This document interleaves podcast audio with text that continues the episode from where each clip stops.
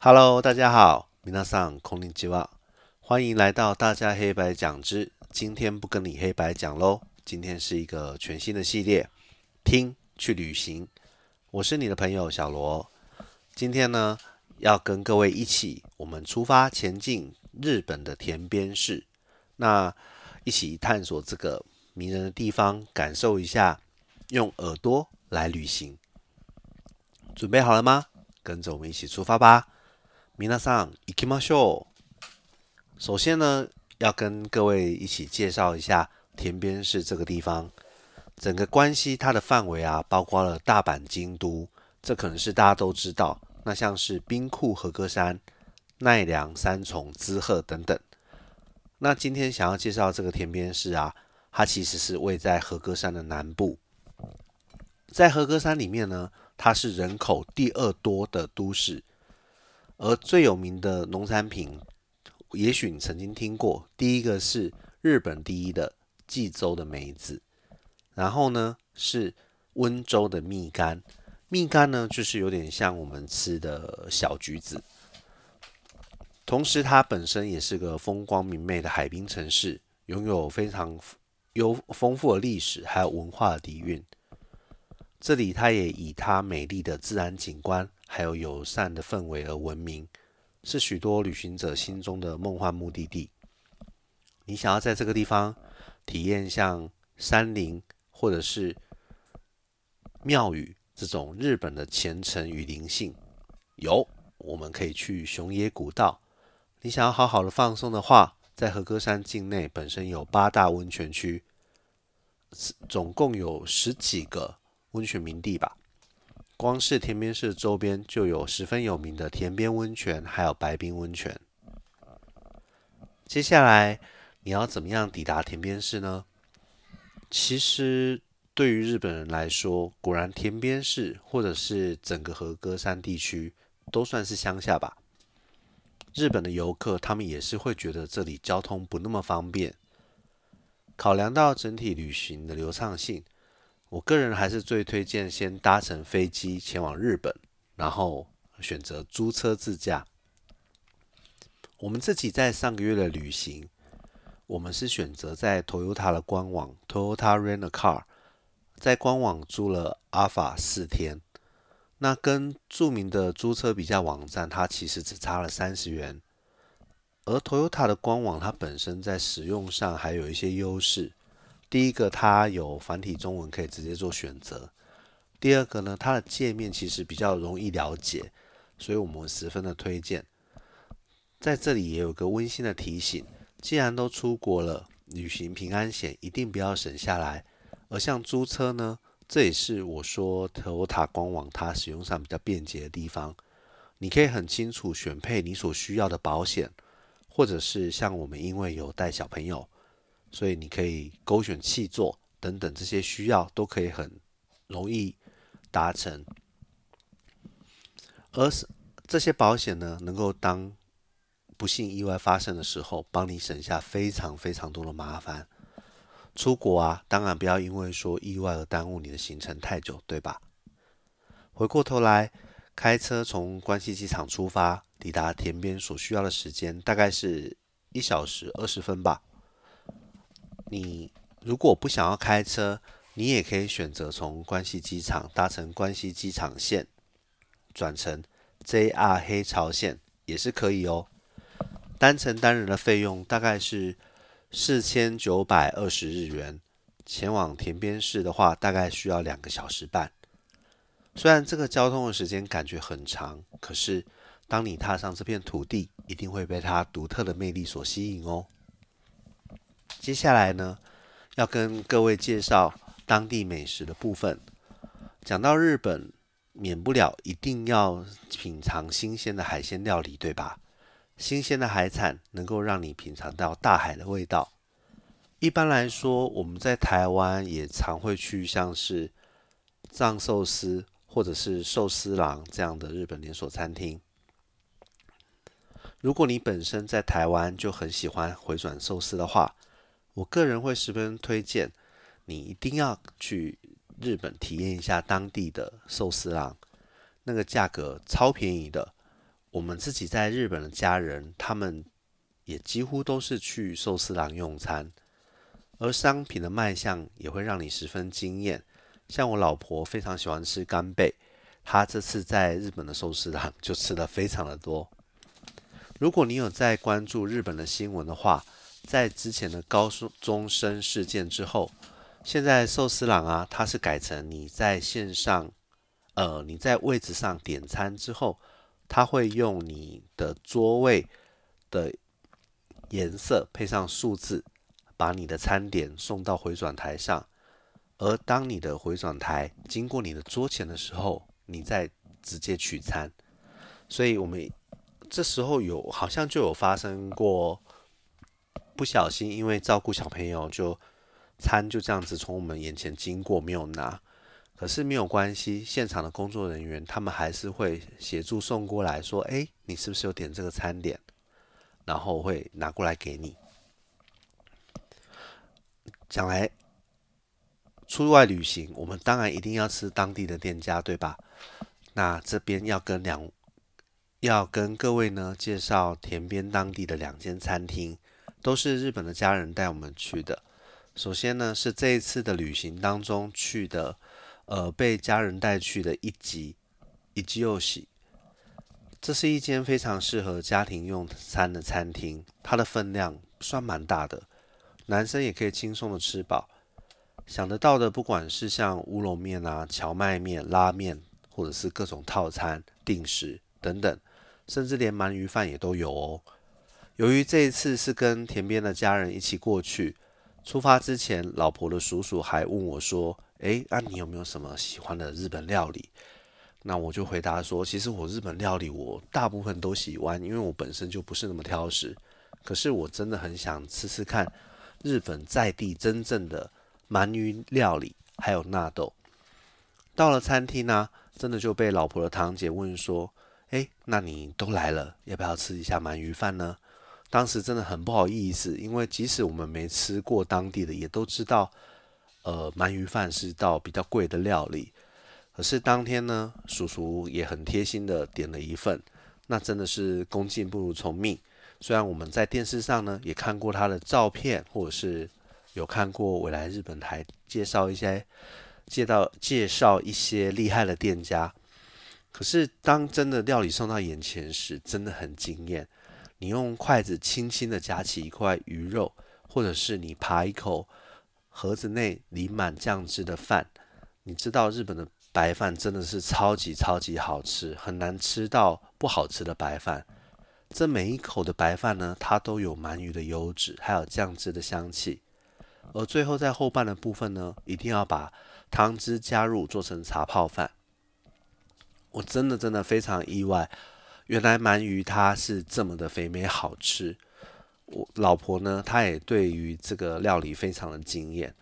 那另外一间店呢，它的性质必须说其实是跟刚才介绍的一季又喜差不多的。那它的名字呢是 Kinjiro 红店，那是银次郎本店。这两间料理它的性质呢是非常的相似，主打的都是日本的庶民料理。也都是我们有实地呃去吃过的本地店家，非常推荐。除此之外，想要特别介绍几个在地的特色名产。第一个呢是南巴 yaki，那它的汉字呢是写成南蛮烧，以及 kobo maki，它的汉字呢就是牛蒡卷。首先呢要跟各位介绍一下南巴 yaki 南蛮烧。这个其实非常类似于我们吃的鱼板，那可是它的形状却长得像是蛙桂，口感上呢，它是比鱼板更脆的，鱼味更浓，切片单吃沾个瓦萨比酱油就非常非常的好吃。而我们带回台湾之后，发现把它片一片丢到火锅里头也是完全没有问题哦，它十分的耐煮，在田边的超市是一定买得到的。店家的部分呢，我们会推荐在呃田边市的塔纳诶塔纳乌梅红店。那相关的资讯呢，我们都会在这一集底下的资讯呢呃做注记，大家不用担心会找不到。它的地址呢是在田边市的福禄町三十九号。而另外一个呢，与 Namba Yaki 南蛮烧齐名的，则是 Kobo Maki。这是一道十分费工的料理。它呢，采用的是把牛蒡煮软之后，裹先裹上鱼浆，再用手工的方式呢，一层一层的包覆起来，然后就像制作鳗鱼一样，它是用手工的方式，一直一直不停的翻转，去把它外层的鱼皮烤到脆而不焦，最后呢，一定要沾上每一个店家的祖传秘制酱汁。牛蒡特殊的味道，浓郁的鱼浆，鱼皮的香脆口感，结合成一个极具特色的三重奏。最后呢，再沾上甜辣的酱汁，形成了绝妙的美味。请你到田边之后呢，一定要试试 Namba Yaki 还有 Kobo Maki 这两道料特色料理哦。接下来呢，吃饱之后一定要出去走走，对吧？田边最有名的景点之一就是熊野古道。那它其实是一条登山的路线。这条古老的远足路线呢，它是日本最古老的圣地之一。不只是说在两千零四年联合国的组织将它列为世界文化遗产，在日本，它一直被人们认们认为是。神明所居住的圣地，在平安时代啊，像是皇族们，他们也会安排几十天的旅行，从同当从当时的首都京都一路出发，步行前往熊野，寻找人世间的净土。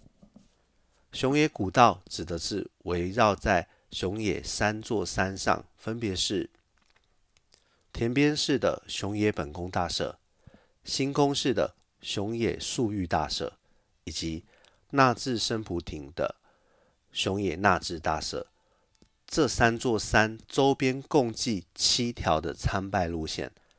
这边补充一个小资讯，也许有些人台湾也非常喜欢爬山，日本又是个很近的国家。日本的步道呢，这些登山古道总共七条，它也有一两条是需要专业的人士才有办法进行。所以，如果要在这边登山，请务必确认你的路线有符合你的自身状况，不要在国外发生意外，会非常的遗憾。好，那回到主题，在熊野古道呢，你会走进而且穿越呢原始的森林，经过神圣的寺庙还有神社。这边的路线呢，不只是风景十分的优美，更是一场。精神以及灵魂的洗礼。我自己有去参拜过的是熊野本宫大社。开车呢，从田边市中心出发，所需要的时间大概是一小时十分钟。一年中最推荐的时间之一是四月十三号开始到四月十五号的大祭典，它是一个连续三天的汤灯神事。这个神圣的活动呢，它是熊野信仰中的重要时刻。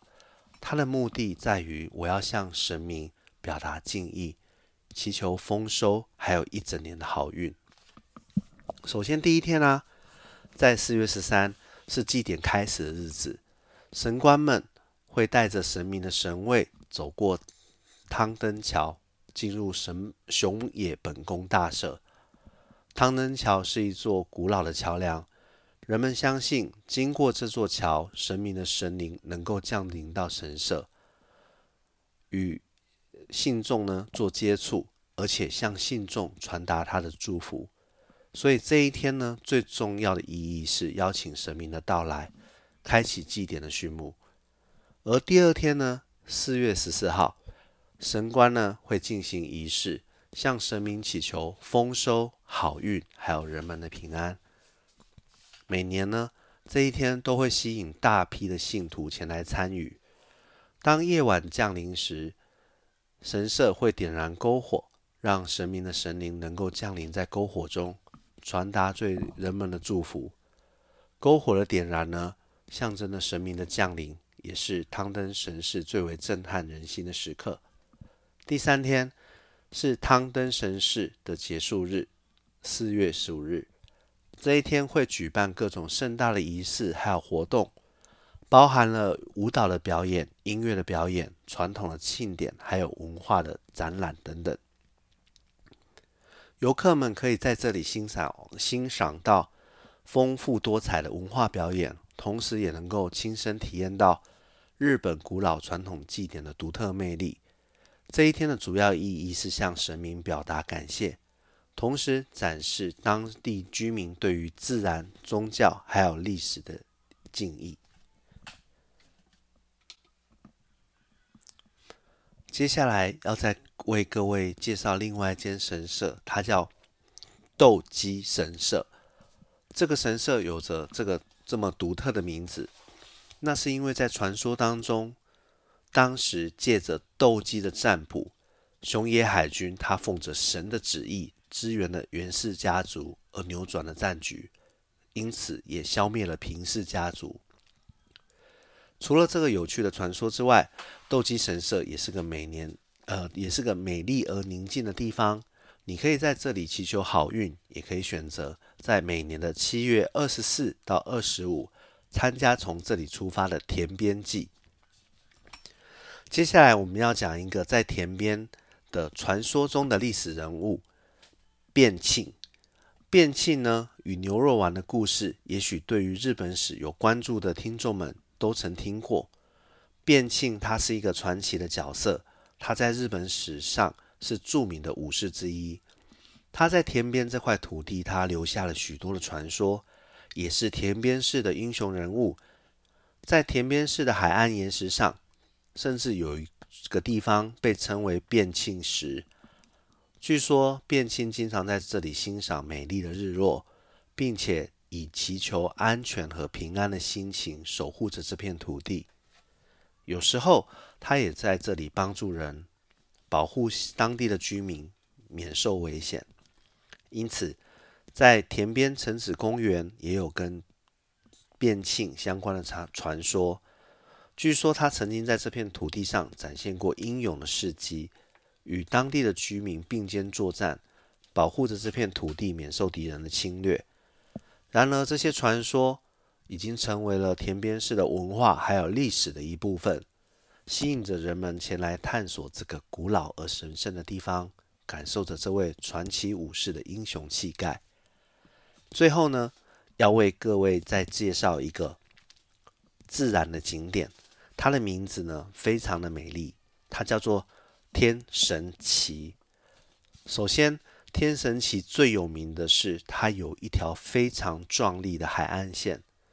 你会发现在这里的海景非常的独特，崎岖的岩石还有湛蓝的海洋，它是连成一线，形成一幅令人惊叹的风景画。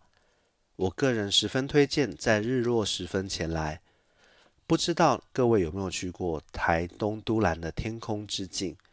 这时候的天神奇，海天一线的美景，它会呈现迷人的金红色，而天空与海水形成的倒影，也会让你沉浸在浪漫的氛围当中。其次，天神奇还有一个特色是，它的自然景观非常的丰富。由于田边市确实比较乡下，人烟稀少，所以在温暖的黑潮影响下。有许多可以减缓海流运动的珊瑚礁，也让田边湾滋养出许许多多的海洋幼小生命。如果你是个喜欢摄影的人，天神奇是一个非常非常美丽的拍照的点。除了刚才推荐的日落时分，日出时的景色也同样美丽。你绝对可以在天神旗捕捉到令人惊叹的美丽瞬间。至于最佳前前往的季节点，建议呢可以选择在春天或者是秋天。春天的时候，我想大家对于日本的春天都不陌生，有非常多的花卉盛开，像是樱花、油菜花，每个地方你都可以感觉到万物复苏的力量，景色美不胜收。而秋天时呢，树叶开始转换颜色，呈现出了迷人的红色、黄色、橘色，是一个赏枫的好地方。总之，天神奇啊，它不只是在自然美景，还有一年四季当中，它都拥抱着一份浪漫的氛围。如果你喜欢摄影，你喜欢亲近大自然，你还希望能够享受一场美丽的日落，天神旗绝对值得你把它列入你的必去清单里头。由于偏食服务的关系，其他还有像是龙神温泉，或者是历史文化相关的田边城址公园等等，这些值得造访的地方，我们都会在下方的资讯提供田边市观光介绍的网站。